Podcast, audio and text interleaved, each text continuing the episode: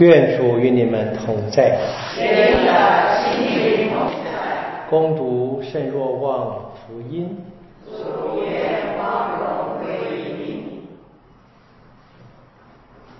那时候，耶稣说：“天主竟这样爱的世界，甚至赐下了自己的独生子，使凡信他的人不致丧亡，反而获得永生。”因为天主没有派遣子到世界上来审判世界，而是为叫世界借着他而获救。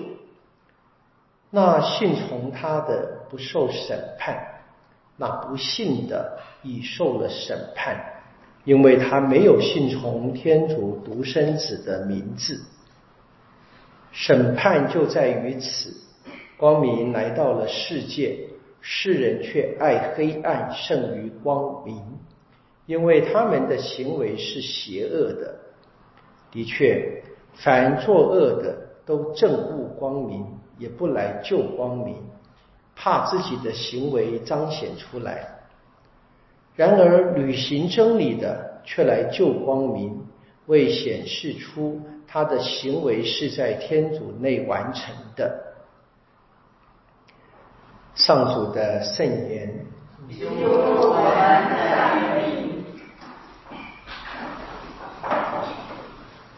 我们今天基督徒讲这个天主是爱，讲的理所当然啊。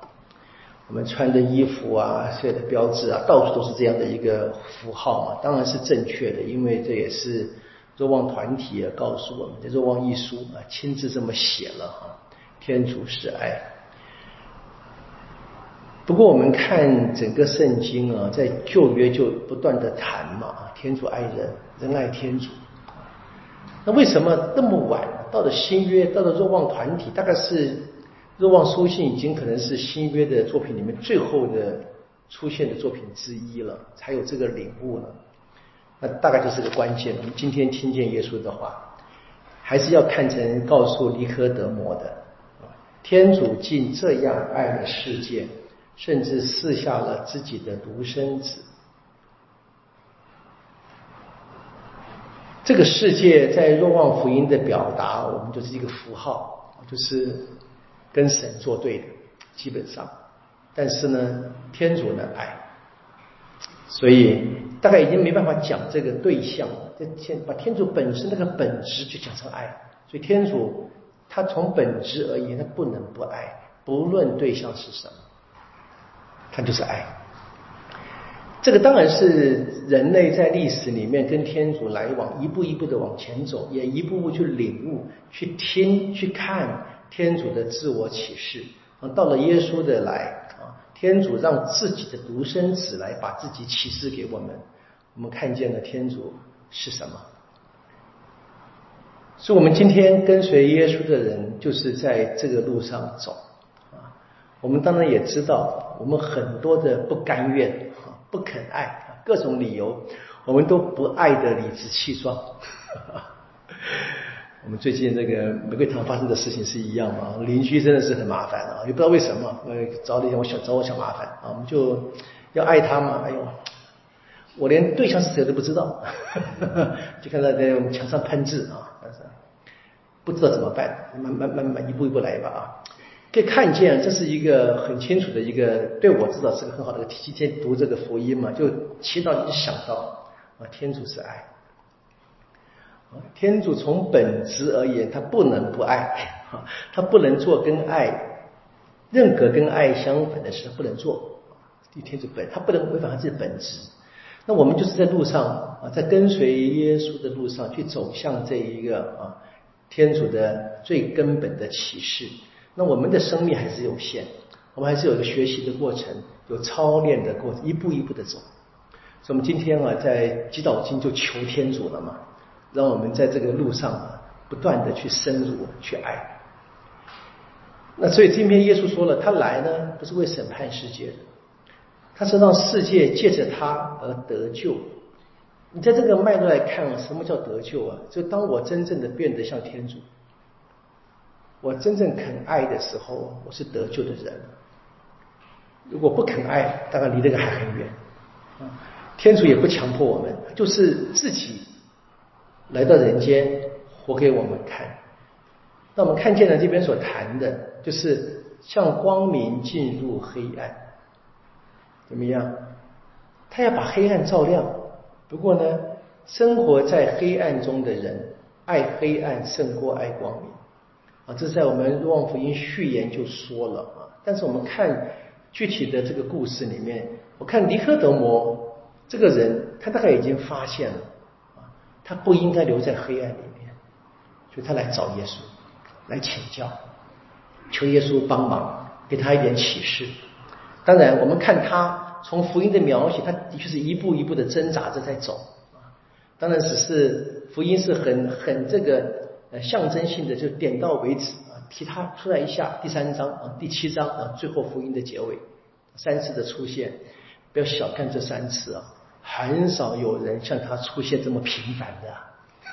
我们在圣经里面认识几个人了？不认识几个人的啊，这是非常关键的一个启发所以在犹太的宗教领袖当中，就已经有人了，有人发现了他的生命，他们直到如今的生命方式是有问题的。当然，这包含他们信仰的方式是有问题的。他开始想，他开始来求道。当然需要很长的时间，所以我们好花点时间了，不要着急，慢慢来，没有关系。但是我们得问自己：我是不是在持续的求天主光照我？看见生命当中的确不合理的事情，我是不是开始要脱离？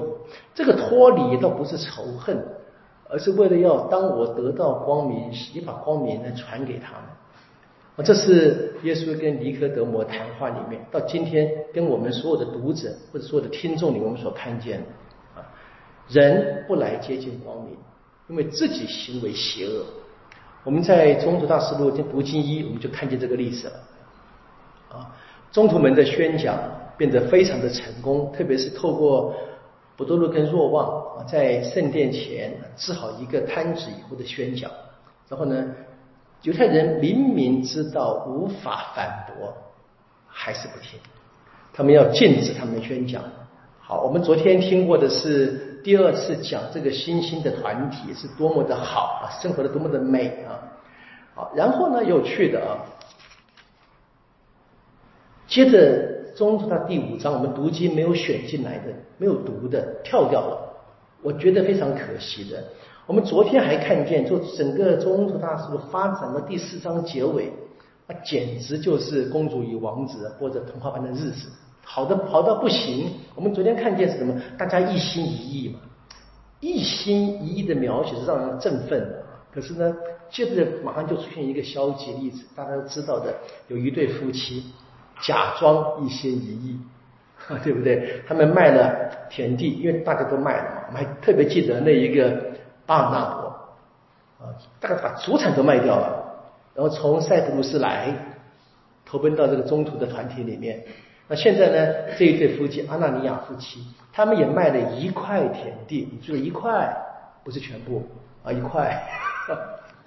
可以看巴尔纳伯是对照组，对不对？然后呢，他们把这个钱扣留了一部分，啊，卖了一块田地，还扣留一部分，然后拿来把钱呢放在这一个。中途的脚前，啊，他的太太也同意了。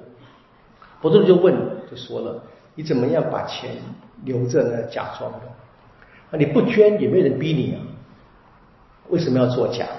好，就这样呢，这对夫妻都被罚。我们说那么凶，那个时候真是。”违反什么欺骗圣神嘛？啊，当然我们今天不能去从今天，如说今天如果要判刑，也不至于判太严重，对不对？但那个是不同的情况啊。只是他要表达的是很清楚的，初级教会不是这么完美，他还是一个挣扎当中，有人还是在追寻耶稣的路上有一些保留，或者我们说欺骗。好，这故事过去之后呢，我们看见中途们继续的宣讲。啊，还行了非常多的奇迹，一样的犹太人再一次把他们怎么样关起来？本来是禁止他们发言嘛，再把他们关起来，结果呢，一个非常神奇的解救啊！夜间天使打开这个门，他们就出去了。然后呢，天主说：“你们要去讲，在圣殿里面讲，讲什么？一切有关生命的话。耶稣是生命，是真理，是爱。”好，结果呢，他们再一次被犹太人派来的这些圣殿军来抓走。啊，很有趣的是，这边说了怎么样？他们没有用武力。为什么他们知道老百姓喜欢听，怕老百姓用石头砸死他们？哦，这一些掌有权力的人已经明白，他们所做的事情，用今天的话来说吧，哈，相反主流民意。那这个民意是什么？很清楚，这不是他们并没有，宗徒们并没有为非作歹，是宣讲一个他们的生命的经验而已。他们相信耶稣从死者中复活，他们有这么大能的行动证明了。他们也没有去跟这一些宗教领袖争权夺利，他们只是宣讲生命的话语，他们只是把光明带给人。那么看见这一些，我们可以讲这些既得利益者吧，他们就是宁愿留在黑暗中。啊，这是我们今天福音里面所说的。